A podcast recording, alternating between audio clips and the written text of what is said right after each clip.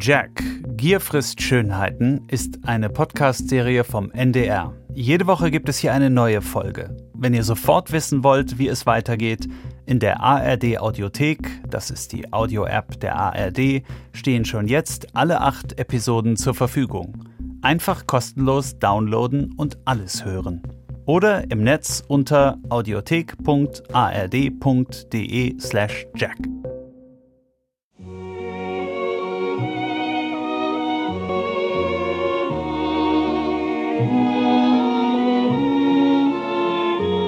Guten Abend, Kinder. Guten Abend, Kinder. Jetzt kommt das Traummännlein. Das weiß bei diesem freundlichen Gruß Anfang der 80er Jahre in Österreich jedes Kind. Das Traummännlein war jahrzehntelang eine der beliebtesten Radiosendungen des österreichischen Rundfunks. Was damals niemand weiß, viele der Gute-Nacht-Geschichten, mit denen der ORF die Kinder in den Schlaf wiegt, stammen aus der Feder eines Frauenmörders und lebenslänglich Verurteilten. Er hat die Gute-Nacht-Geschichten in seiner Zelle geschrieben. Sie gehören zu seinen ersten Versuchen als Schriftsteller.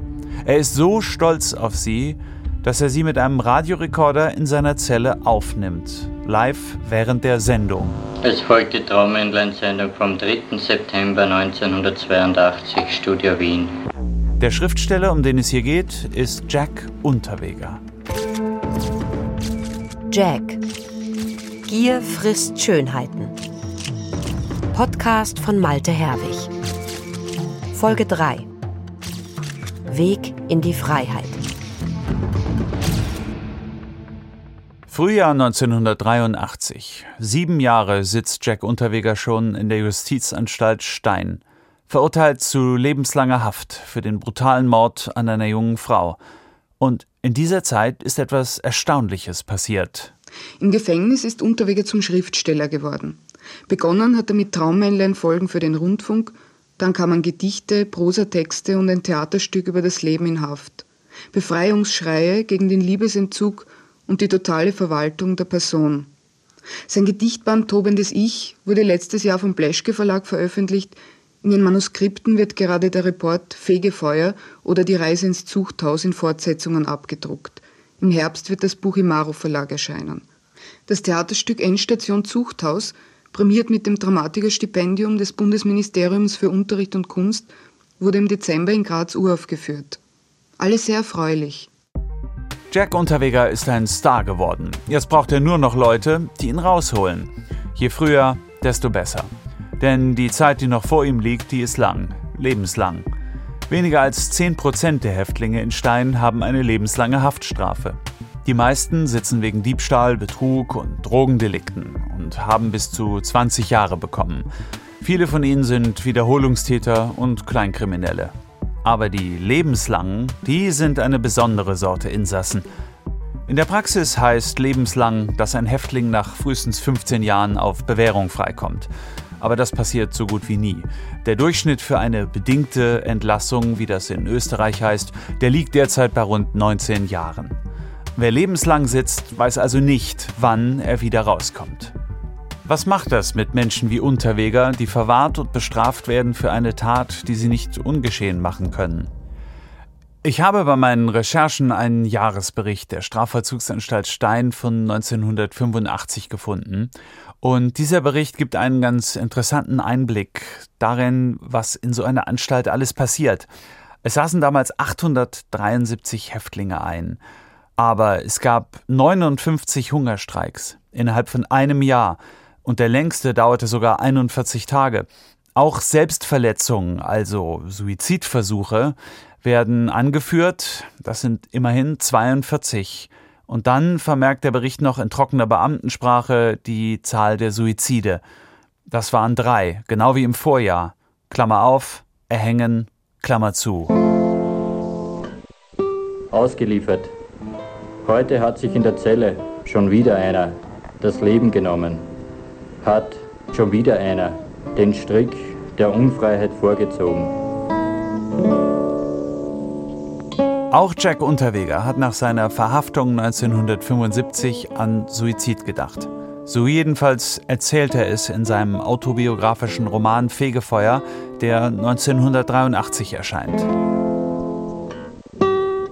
Eine neue Packung Rasierklingen liegt bereit. Auch eine lange, starke Lederschnur.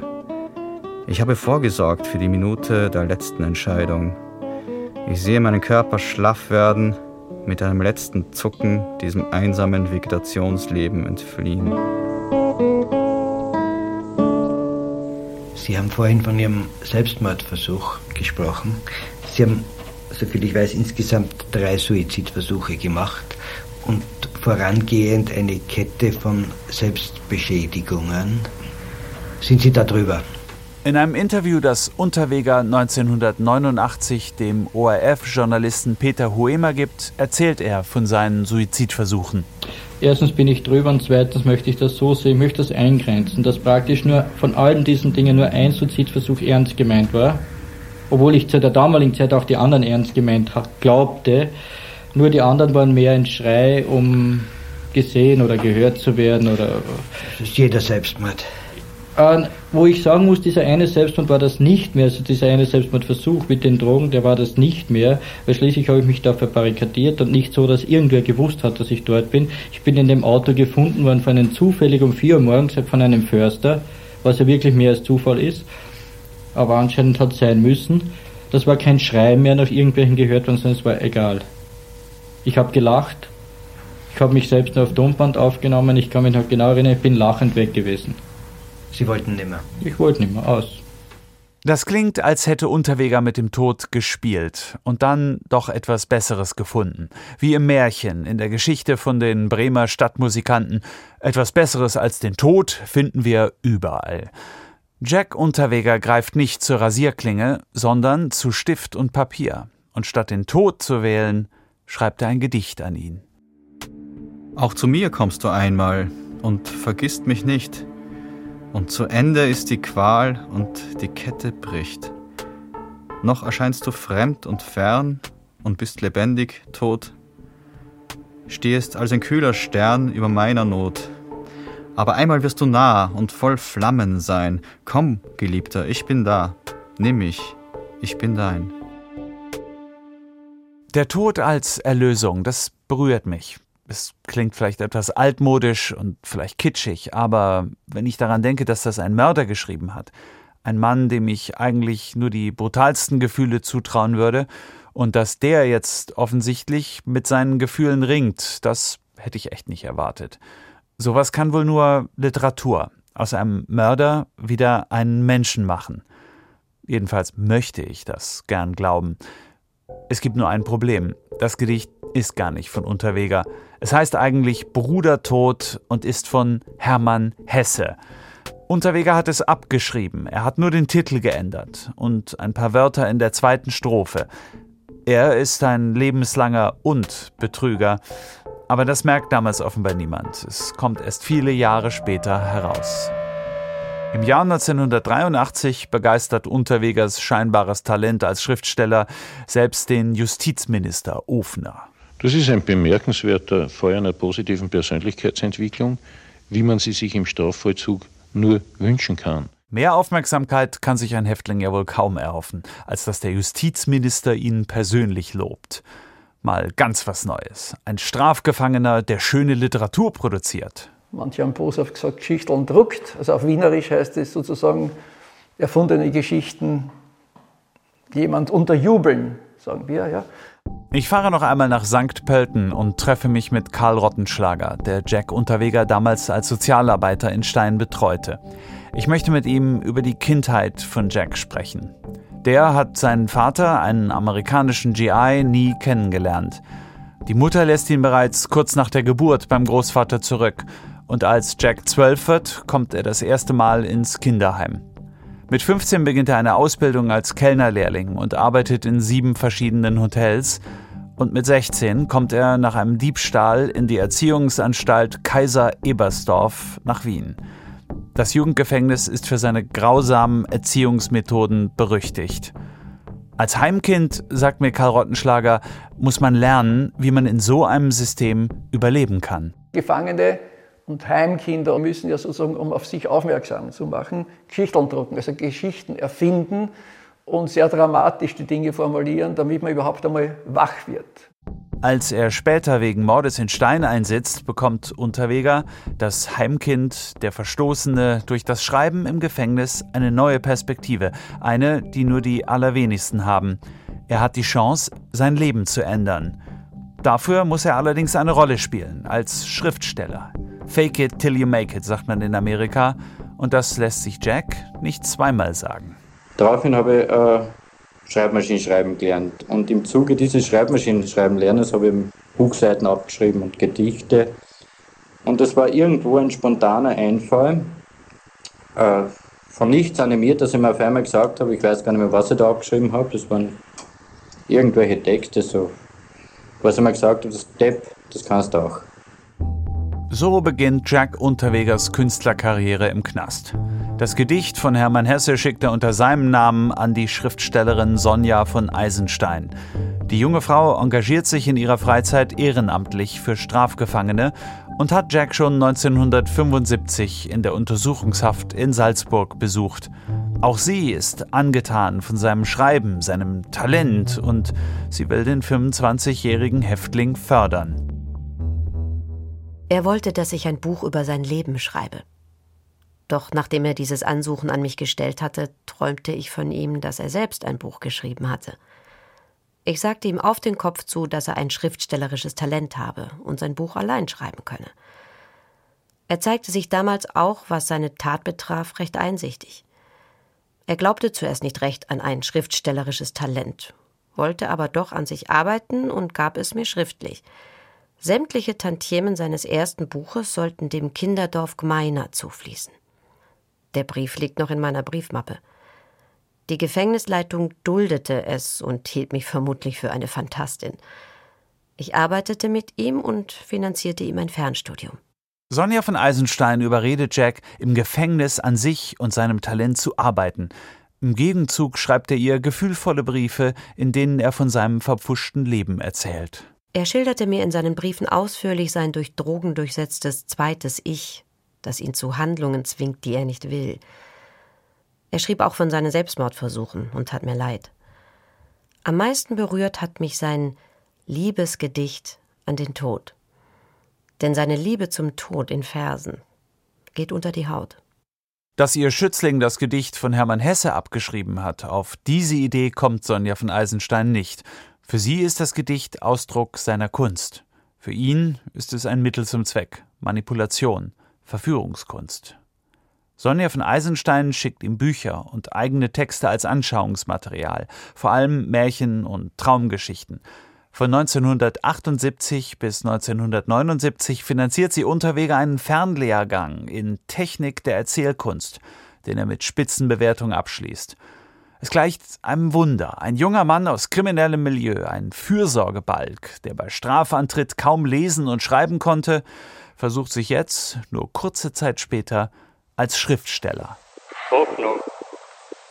Mein Gepäck ist die Hoffnung. Ich hab's tief im Herzen drin.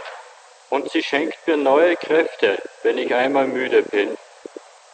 Welche Maske ich auch trage, es ist alles nur ein Spiel auf der großen Weltenbühne, für ein fernes, nahes Ziel. Denn die Rollen, die ich spiele, haben immer einen Sinn. Die Begegnung mit Sonja von Eisenstein gibt dem Leben von Jack Unterweger eine entscheidende Wendung. Er sagt ihr, dass er sein Talent dafür nutzen möchte, Bedürftigen zu helfen. Als Häftling darf er ohnehin kein Geld verdienen. Er verspricht ihr, seine Einkünfte einem SOS Kinderdorf zu spenden. Die Honorare, die Unterweger für seine Stücke und Schriften bekommt, die gehen fortan auf die Konten einer Reihe von weiblichen Bekanntschaften, die Unterweger per Brief gemacht hat. Und was hat Sonja von Eisenstein von dieser Beziehung? Für sie war das Ganze wohl auch eine Art Experiment. Abgesehen davon, dass ich mich menschlich um Unterweger kümmerte, ließ ich ihn als eine meiner vielen Schreibversuchspersonen Märchen schreiben und testete so auch mit ihm meine inzwischen von der Wissenschaft anerkannte Methode des Schreibens aus dem Unterbewussten. Unterwegers Suche nach dem eigenen Selbst kommt gut an in der literarisch interessierten Öffentlichkeit. Eine mehrschichtige Prosa, die in ihren Handlungsabläufen zu interessieren weiß, präsentiert Jack Unterweger. Ein Autor, der schon mit Lyrik, Erzählungen, Hörspielen und Kindergeschichten hervorgetreten ist. Besonders in der vorliegenden Erzählung versucht Unterweger eine Standortbestimmung vorzunehmen, eine seelische Ortung, um das gespaltene Ich wieder zu vereinen. Und dann wittert Unterweger seine nächste Chance. Er schickt Texte an die ORF-Redakteurin Marga Frank.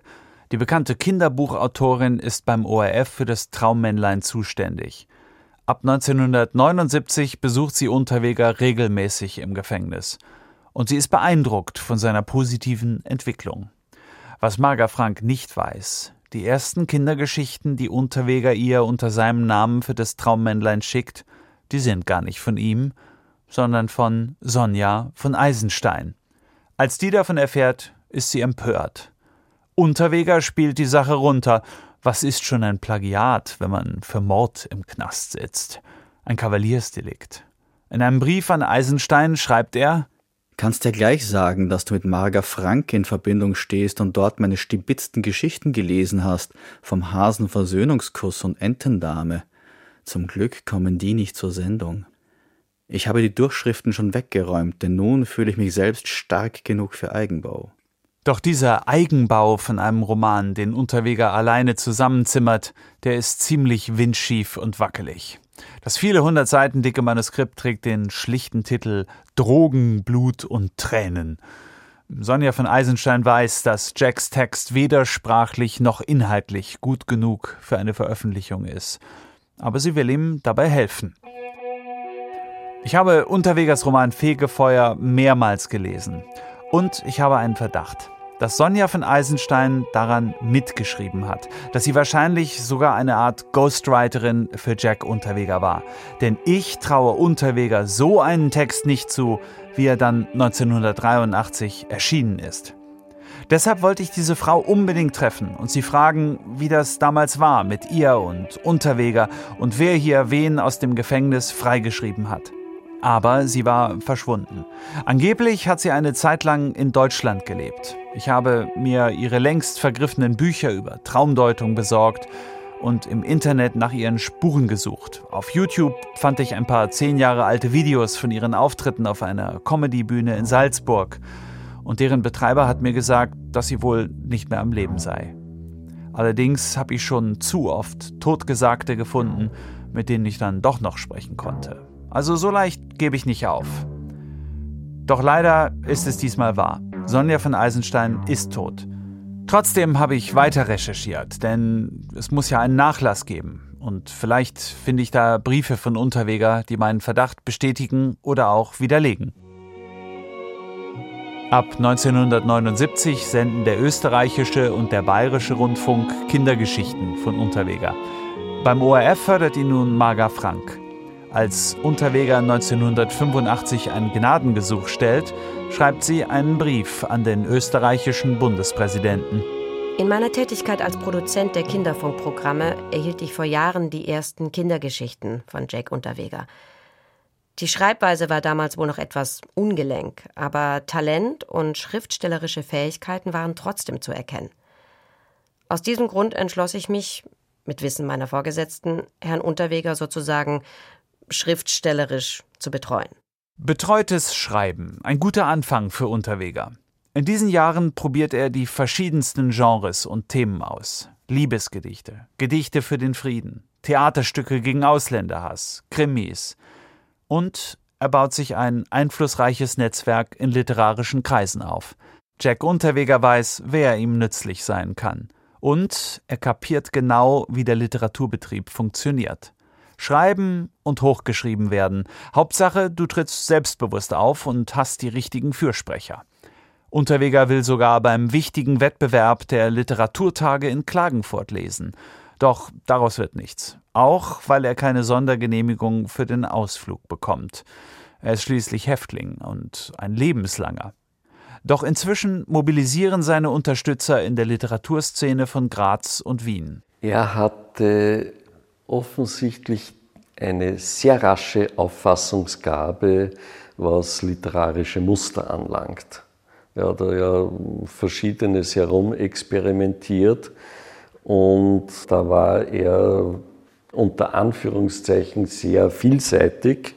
Ich sehe das eher so, dass die Literatur für ihn ein brillantes Mittel zum Zweck war. Er hat das gut eingesetzt. Kurt Neumann steht unter der schweren Gewölbedecke seiner ehemaligen Wirkungsstätte. Er war viele Jahrzehnte Leiter des Kunstvereins Alte Schmiede. In dem historischen Gebäude in der Wiener Schönlaterngasse steht tatsächlich ein alter Schmiedeofen mit Amboss. An den Wänden des Veranstaltungssaals hängen Zangen und Hämmer. Ein Hauch von Öl und kalter Kohle liegt in der Luft. Auch Jack Unterweger hat hier gelesen, nach seiner Freilassung. Benommen vom vergangenen Traum, berauscht von dessen Bildern aus Leben und Ferne. Das war dann im, im Juli 90, kurz nach seiner Freilassung, gab es noch einmal eine Lesung und ich hatte ihn dann gebeten, noch einmal aus dem Fegefeuer zu lesen. Und das hat er schon mit wenig Interesse gemacht. In konstanter Weigerung meiner Denkzentrale, gequält vom Druck in den Schläfen und unter den, sich wie Bleigewichte anfühlenden Pupillen werde ich vom natürlichen Ablauf der Zeit zum Erwachen gezwungen. Aber interessant war, wie er hier aufgetreten ist.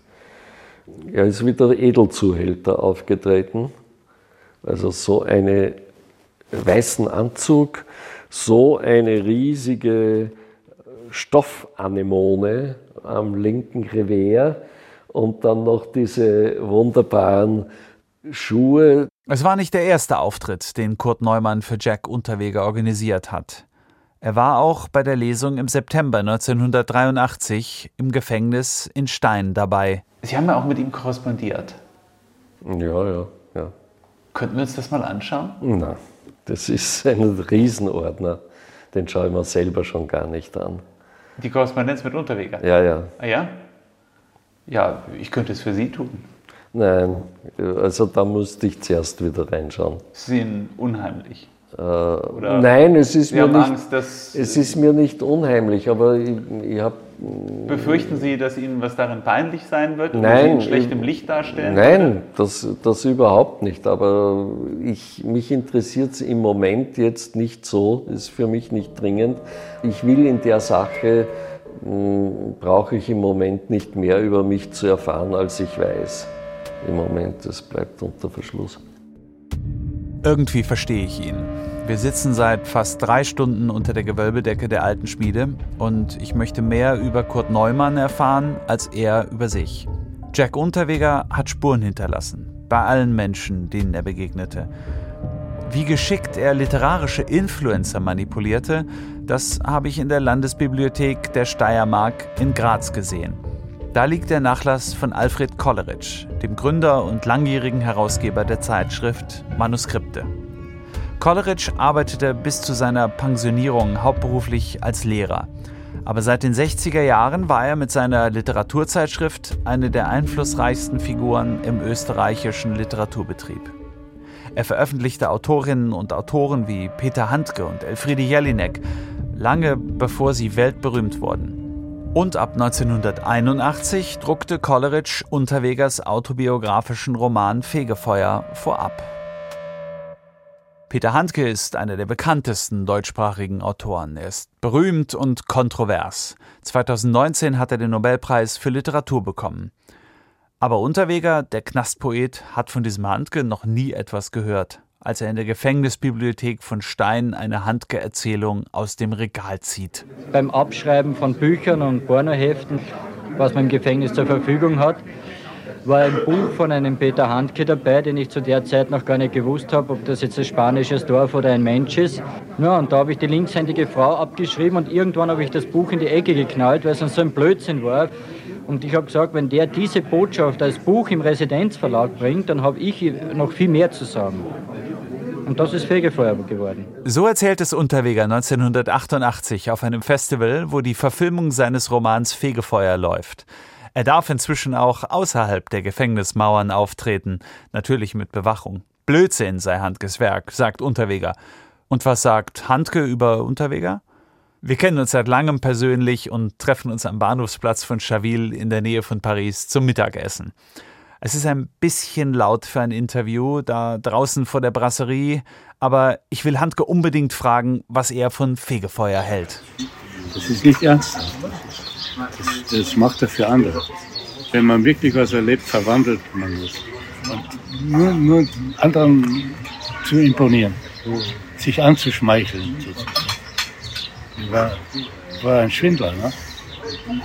Das hätte man vielleicht durchschauen müssen. Alfred Kolleritsch hat das ja gedruckt in dem Manuskript.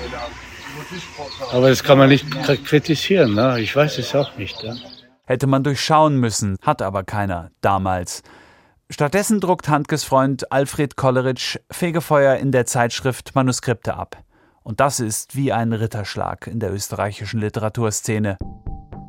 Alfred Kolleritsch ist 2020 gestorben, aber ich bin trotzdem nach Graz gefahren, in die Landesbibliothek. Hier würde man nicht gerade erwarten, auf Spuren literarischer Verbrechen zu treffen.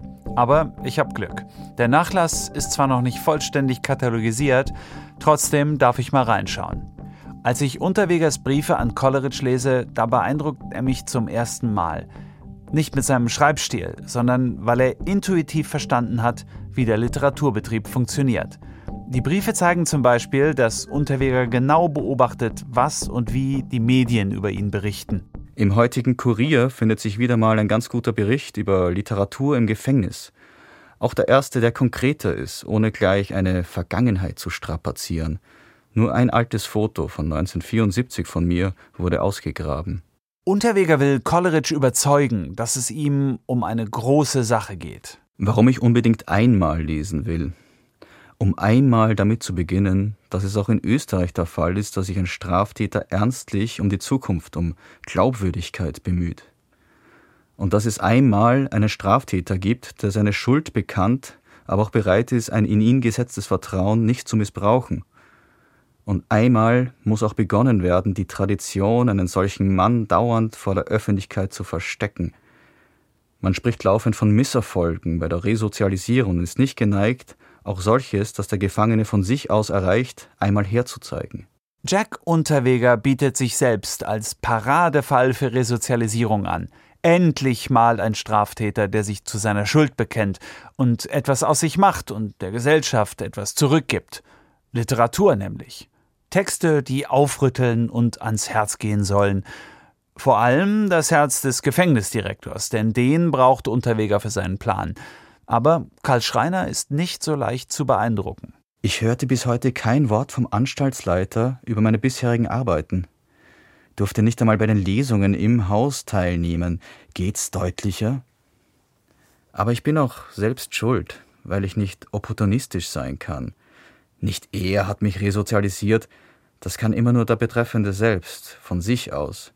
Ohne seine innere Bereitschaft kann mich niemand resozialisieren. Noch ist der Gefängnisdirektor Karl Schreiner skeptisch. Er wartet ab, bevor er sich entscheidet, welchen seiner Insassen er als Paradefall präsentieren wird. Und es ist ein regelrechter Wettlauf um die Gunst des Hofrats Schreiner, denn Unterweger ist nicht der einzige schreibende Häftling. Jetzt sind Verbündete gefragt, solche wie Alfred Kolleritsch, außerhalb der Gefängnismauern. Sie sollen Druck auf Schreiner ausüben. Und Unterwegers Plan geht auf. Im September 1983 darf er eine eigene Lesung aus seinen Büchern veranstalten. Von da an fördert Schreiner seinen Vorzeigerhäftling. Unterweger wird der Held einer Geschichte, an der er selbst kräftig mitschreibt. Die Qualität seiner Texte interessiert im Justizministerium niemanden. Dafür sind schließlich Experten wie Alfred Kolleritsch und Kurt Neumann zuständig. Ich glaube, dass die wesentlich wichtigere Rolle die Wortbrücke gespielt hat und nicht die Textqualität, weil äh, die entscheidenden Instanzen, die kümmern sich nicht um Textqualitäten. Er wollte sozial mit der Literatur das Optimum herausholen. Was heißt das? Was meinen Sie damit konkret? Sozial? Naja, er wollte natürlich heraus. Unterweger arbeitet jetzt an einem neuen Image. Er gibt auch eine Zeitschrift heraus, aber mit Texten von Häftlingen, die Wortbrücke. Er hat sich einen Stempel machen lassen, auf dem steht Jack Unterweger, Schriftsteller, Steiner Landstraße 4, 3500 Krems, als sei das eine Privatadresse. Es soll normal klingen, respektabel. In den Briefen an Coleridge habe ich auch ein Porträtfoto gefunden, das Unterweger von sich machen ließ. Er trägt ein orange-weiß gestreiftes Freizeithemd, weiße Baumwollhose und schaut ein bisschen schüchtern in die Kamera. In der Hand hält er demonstrativ ein Exemplar seines Gedichtbandes Tobendes Ich und eine Ausgabe der Manuskripte mit Elfriede Jelinek auf dem Cover. Er weiß, wie man sich im Literaturbetrieb vermarktet. Nur der Mord stört. Unter eine Kurzbiografie, die er an Coleridge schickt, schreibt Unterweger: Nur bitte nichts von der Tötung, wegen der Emotion und Angehörigen und dem Lebenslang. Danke. Unterweger kann auch erklären, warum der Mord an Margret Schäfer überhaupt nicht vorkommt in seiner großen autobiografischen Lebensbeichte. Denn Fegefeuer endet nicht mit diesem Mord, sondern mit seinen Selbstmordgedanken. Ich höre bewusst da auf. Erstens lasse ich es offen, ob es einmal eine Fortsetzung geben wird. Hier beginnt der totale Sturz. Um diesen wirklich gut, emotionsfrei darstellen zu können, fehlt mir noch die Ruhe, die Reife. Und dann ergeben sich auch rechtliche Fragen, weil ich nach österreichischem Vollgesetz nicht über das berichten darf, wofür ich in Haft bin. Immer wieder klagt Unterweger, er werde ungerecht behandelt. Andere Häftlinge würden ihm vorgezogen, dabei seien die entweder schlechtere Schriftsteller oder schlimmere Verbrecher. Seine Konkurrenten hätten sich gegen ihn verschworen und machten gemeinsame Sache mit der Gefängnisleitung. Er arbeitet hier ja auch für den Offizier, der mich abgelehnt vom ersten Tag an schon vor der Hauptschule und weil halt nicht sein kann, was es nicht geben darf. Konnte ich ja auch bei der internen Lesung hier nicht teilnehmen, da Lars Sünek und andere, die wollten angeblich nicht, dass ich dabei bin. Zur Rede gestellt sagten sie, es wollte der Offizier, dass ich nicht mitlas. Aber was soll's. Meine Antworten sind außerhalb der Mauern. Sein Erzfeind, der Offizier. Das ist Oberst Zach. Er erinnert sich an die literarischen Hahnenkämpfe im Knast. Unter anderem von diesen Lebenslängen war auch ein gewisser Strafgefangener Braun. Und dieser Braun war auch ein, so ein Literat. Und der war der Rivale vom Unterweger in Stein. Und der Braun ist immer zu mir gekommen und hat mir wieder erzählt, was er schon wieder abgeschrieben hat, der Unterweger für Gedicht, das eigentlich ganz woanders erschienen war. Also das heißt, dass ein Plagiat dort verbreitet. Jack Unterweger hat abgeschrieben, er hat plagiiert, bei anderen Autoren, bei Hermann Hesse gestohlen, sich mit fremden Federn geschmückt. Aber gut sah er aus und er hatte Erfolg. Unterwegers bereits erwähnter Lebensbericht Fegefeuer, der in den Manuskripten vorabgedruckt wurde, kommt diesen Herbst im bundesdeutschen Maro Verlag heraus. Das ist der Durchbruch. 1983 wird Unterwegers Roman als literarisch gelungene Lebensbeichte eines Außenseiters gefeiert. Für Unterwegers Deutschlehrer Alfred Bruckner war das eine ziemliche Überraschung. Ich hätte ihm ehrlich ein solches Buch nicht zugetraut. Ich habe mich gewundert, dass er imstande ist, einen, einen solchen Roman, ein solches Buch zu schreiben. Ich war überrascht, weil diese Vorentwürfe, die ich gelesen habe, die haben sich doch wesentlich unterschieden von dem, was ich dann äh, in dem Buch lesen konnte. Ja? Das ist das, was mich stutzig gemacht hat. Es war eine, fast eine andere Sprache, würde ich sagen. Ja? Ich konnte mir keinen Reim drauf machen. Die Sprache, mit der Unterweger seine Kindheit und Jugend schildert, die ist schonungslos, direkt und brutal. Und Alfred Bruckner verzieht das Gesicht, als er sich an einige der grausamen Szenen aus Jacks Manuskript erinnert. Ich habe grundsätzlich gesagt, ich mache das nicht mehr weiter, weil ich, weil ich das nicht kann. Außerdem verursacht das viel zu viel Zeit. Ich muss ihre Arbeiten, äh, die sie sonst noch machen, auch korrigieren. Aber ich gesagt, das kann ich nicht tun. Zweitens belastet es mich psychisch, so etwas zu lesen, habe ich gesagt. Und ich will das auch nicht tun. Und, und dann außerdem glaube ich, habe ich gesagt, dass es keinen Verlag gibt, der so etwas übernimmt, so wie Sie das jetzt dargestellt haben. Ich glaube, das ist sowohl vom Inhalt als auch vom, vom Stil her, wie sie das bringen, nicht wiedergebbar. Das habe ich ihm so gesagt und das hat er auch akzeptiert. Und er hat mich dann auch nicht mehr weiter belästigt damit. Wer könnte Unterwegers Schludermanuskript auf das Niveau hochgesext haben, das Fegefeuer zu einem Riesenerfolg machte? Redigieren, korrigieren, schöner formulieren, für sowas ist den Verlagen das Lektorat zuständig. Eine mühsame, kleinteilige Arbeit. Auf Facebook meldet sich ein Mann bei mir, der sagt, er sei damals der Lektor von Unterweger gewesen. Ich treffe Kurt Pohl in einem Wiener Hotel. Er hat 1983 als junger Student bei Maro in Augsburg gearbeitet, einem kleinen Verlag, der neben dem Kultpoeten Charles Bukowski auch Außenseiterliteratur verlegt. Der Knastdichter Jack Unterweger passte perfekt zum damaligen Zeitgeist, erzählt Pohl. Es war eigentlich auch eine Zeit, wo so Halb- und Unterwelt irgendwie eine Faszination auch bei Literaten auslösten. Der Wondratschek und der Fauser, die schrieben über Huren, über Boxzirkel in Hamburg und dergleichen. Also das Rotlichtmilieu als Ausgleich zur schnöden Welt. Es war zu der Zeit schon eine Affinität zum nicht ganz legalen. Und zu dieser Versammlung faszinierender österreichischer Bösewichte sollte nun auch Jack Unterweger gehören. Der Mörder, der Lebenslängliche. Aber konnte er schreiben? Kurt Pohl sagt jedenfalls, dass er den Text kaum bearbeiten musste. Also wir haben da stilistisch nichts aufgepimpert oder, oder so, sondern das war authentisch, war ein bisschen rüde und derb, aber es war lesbar und es hat gepasst. Also war schon auch eine kleine Überraschung, ähm, dass er ordentlich bis gut schreiben konnte. Dass Unterweger immer für eine Überraschung gut ist, das wird er allen noch zeigen, nach seiner Entlassung. Jetzt hat er es vor allem eilig, dass das Buch erscheint. Es soll sein Ticket in die Freiheit werden. Besonders wichtig ist ihm das Cover. Er hatte beschrieben, wie er sich das Cover vorstellt für Fegefeuer. Und das sollte ein Mix sein. Auf der einen Seite Luxus, also äh, Mann im Smoking, tolles Auto im Hintergrund, das Carlton, natürlich eine sexy Blondine an seiner Seite. Und auf der anderen Seite dann, die andere Seite des Smokings war dann eben der zerrissene Mensch, das Fegefeuer, das lodernde Feuer. Und Fegefeuer ist ja eine kleine Hoffnung der Katholiken. Ja, man landet wenigstens nur im Fegefeuer, aber nicht in der Hölle.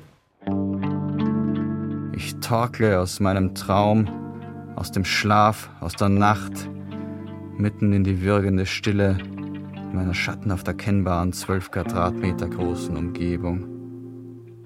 In mir quälende Suche nach einer Antwort auf die Frage, mit dem Wachwerden kommt die schmerzhafte Gegenüberstellung mit dem Heute. Und noch viel mehr trifft mich die Erinnerung an das Gestern.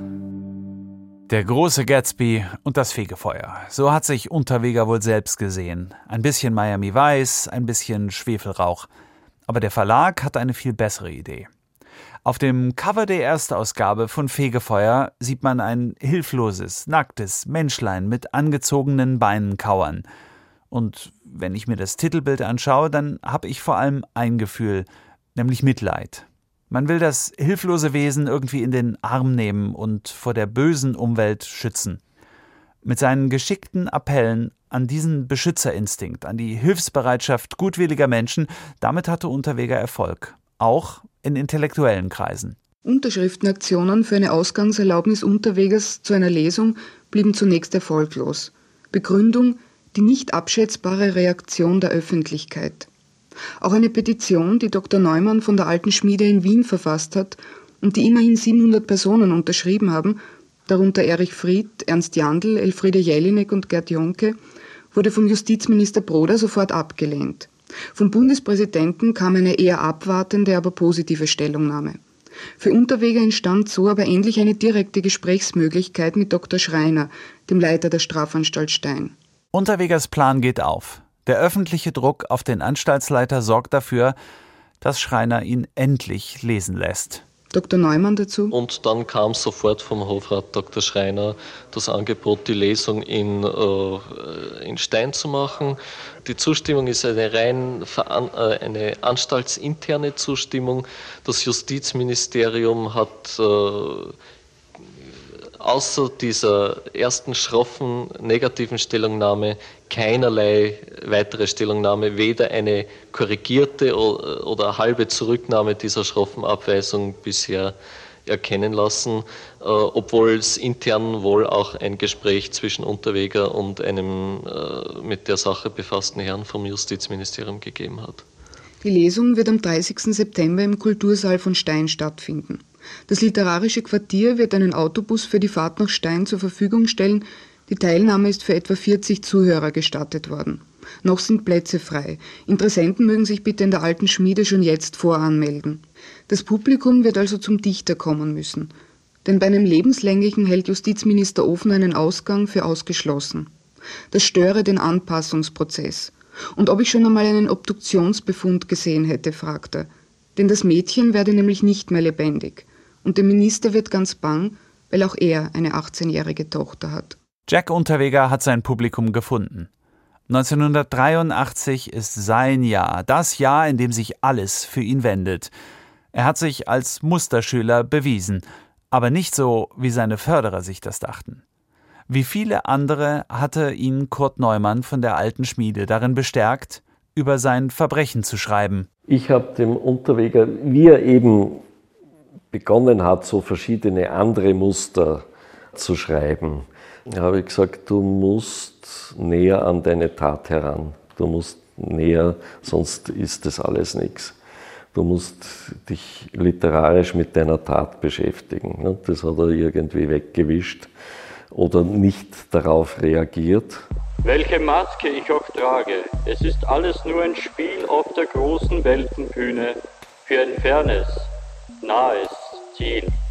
Denn die Rollen, die ich spiele, haben immer einen Sinn. Im Gefängnis hat der Mörder Jack Unterweger die Rolle seines Lebens gefunden. Er ist jetzt kein Niemand mehr, kein kleines Würstel. Die Texte, die Unterweger in Umlauf bringt, sind keine kleinen Geschichteln mehr, wie der Sozialarbeiter Karl Rottenschlager sagt, sondern sie sind ein Mittel zum Zweck. Es geht um Macht auch. Es ist ein Instrument, wirklich im Sinn von Empowerment, um sich zu ermächtigen. Inzwischen habe ich nach langer Suche zwei Wiener Journalisten gefunden, die Unterwegers Helferin, die Schriftstellerin Sonja von Eisenstein, persönlich kannten. Sonja von Eisenstein hat ihnen Briefe von Jack zum Kopieren gegeben. Und diese Briefe bestätigen meinen Verdacht, dass Unterweger seine Werke nicht allein verfasst hat. Im Juni 1978 schreibt er an Eisenstein, Ab 1. Juli werde ich mein Manuskript noch einmal umschreiben, mit den neuen Erkenntnissen. Man darf ja nicht vergessen, dass ich damals, als ich es schrieb, noch nicht einmal die Hauptschule hatte. Aber sein Romanmanuskript wird schon beim Rowold Verlag in Hamburg geprüft. Das jedenfalls behauptet er in dem Brief und gibt zu, ohne Hilfe hätte er das nie geschafft. Halte mir ein wenig die Daumen, Sonja, denn es sind ja im Grunde deine Früchte. Wenn dann noch ein Weg existiert für weitere Entwicklung, so bin ich eigentlich der glücklichste Mann dieser Erde. Ironie oder Kismet, durch Frauen fiel ich auf die Nase und hübsche Frauen heben mich wieder auf. Danke, Sonja. Das ist erstmal eine totale Verdrehung von Opfer und Täter. Nicht die Frauen sind daran schuld, dass Unterweger auf die Nase gefallen ist, sondern nur er selbst. Und es ist ein Geständnis. Der Roman, der ihn berühmt machen wird, den hat er zum Großteil gar nicht selbst geschrieben. Der Schriftsteller Jack Unterweger, der ist auch eine Erfindung von Sonja von Eisenstein. Sie wendet sich noch während Unterwegers Haft in den 80er Jahren von ihm ab und versucht, andere zu warnen. Aber da ist es bereits zu spät und der Aufstieg ihres Zauberlehrlings Jack Unterweger als Liebling der Kulturschickeria ist nicht mehr aufzuhalten. Ein Mörder, den alle für einen Dichter halten. Die Tarnung ist perfekt. Aber der literarische Betrug wird für eine Reihe von Frauen tödliche Konsequenzen haben. Ich will ich bleiben. Gar nicht was anderes, vielleicht was Besseres werden. Bei diesem Versuch sind schon viele übergeschnappt, raumlos abgestürzt ins Dunkle, einer Morgana bodenlos zu sein und sich dabei auch noch sehen, eine Perversion. Ich bin zufrieden, wenn ich ich bleibe in all den Jahren kerkerhaft. Der Gefängnisdirektor Karl Schreiner wird seinen dichtenden Vorzeigehäftling weiter fördern. Niemand kann Unterweger jetzt mehr aufhalten. Nur Schreiners Stellvertreter, Oberst Zach, dem ist nicht wohl dabei. Irgendwas braut sich da zusammen. Er ahnt etwas. Mit der Sprache muss man vorsichtig umgehen.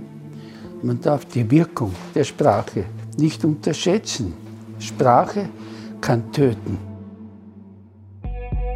Als die Produktion dieser Folge fast abgeschlossen ist, schickt mir Elfriede Jelinek, Literaturnobelpreisträgerin, die die Öffentlichkeit scheut, eine Sprachnachricht. Ein Audio, in dem sie eine frühere E-Mail an mich eingesprochen hat. Und sie verstärkt meinen Verdacht. Also ich bin mir sicher, dass der Unterweger das Fegefeuer mit den bekannten Auswirkungen ein sehr guter Text, den Coleridge in Fortsetzungen vollkommen zu Recht abgedruckt hat und der in der Folge dann viele Schriftstellerinnen, auch mich, dazu bewogen hat, sich für ihn einzusetzen, nicht selbst geschrieben hat, beziehungsweise nicht allein. Er wird ein Muster geliefert haben und jemand anderer hat das dann extrem stark redigiert oder neu geschrieben. Ich habe das einmal untersuchen wollen, denn seine späteren Arbeiten sind einfach furchtbar unbegabt, dumm und präpotent. Nichts davon zu gebrauchen. Es kann einfach nicht derselbe Mensch sein, der Fegefeuer und die Sachen danach geschrieben hat. Das ist unmöglich. Ich habe für viel Geld eins der letzten Exemplare seines Gefängnistagebuchs antiquarisch gekauft, um es mit Fegefeuer vergleichen zu lassen, von einem forensischen Linguisten. Es gibt jetzt neue Programme, die schon sehr gut sind und das schnell erledigen könnten. Ich habe damals Kontakt mit der Germanistik in Wien aufgenommen und auch jemand gefunden, der das machen wollte. Ich habe aber nie wieder etwas gehört. Damals waren die Programme aber auch noch nicht so gut. Jedenfalls ist das eine unglaubliche Geschichte. Ich habe mit Frede Kolleritsch lange telefoniert und ihn gefragt, ob er jemand in Verdacht hat, der das gewesen sein könnte. Aber er ist ganz naiv in dieser Sache gewesen. Er glaubte, Unterweger hat es geschrieben und aus. Ich habe es satt, in den Foren immer als Komplizin eines Frauenmörders und Psychopathen bezeichnet zu werden. Deswegen war ich da sehr motiviert. Aber jetzt müssen das andere übernehmen. Ich habe nicht die Kraft dafür. In der nächsten Folge reisen wir zurück in die 50er Jahre, in die Kindheit von Jack Unterweger, aufgewachsen beim Großvater in einer Holzhütte in einem abgelegenen Tal in Österreich. Wir schauen in die Zeit, als Jack noch Hansi genannt wurde und gehen der Frage nach, wie wurde aus dem kleinen Hansi der Frauenmörder Jack?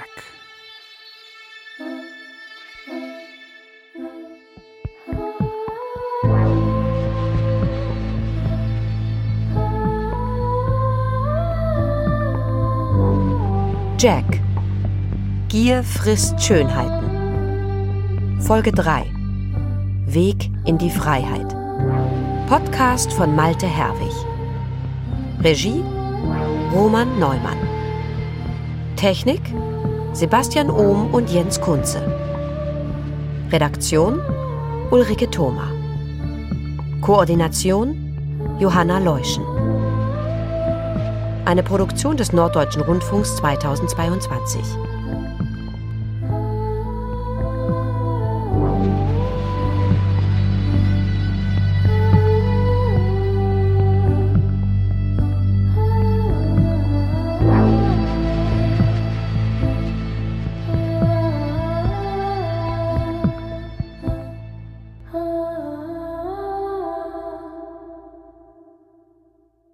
Jack, Gier frisst Schönheiten ist eine Podcast-Serie vom NDR. Jede Woche gibt es hier eine neue Folge. Wenn ihr sofort wissen wollt, wie es weitergeht, in der ARD Audiothek, das ist die Audio-App der ARD, stehen schon jetzt alle acht Episoden zur Verfügung.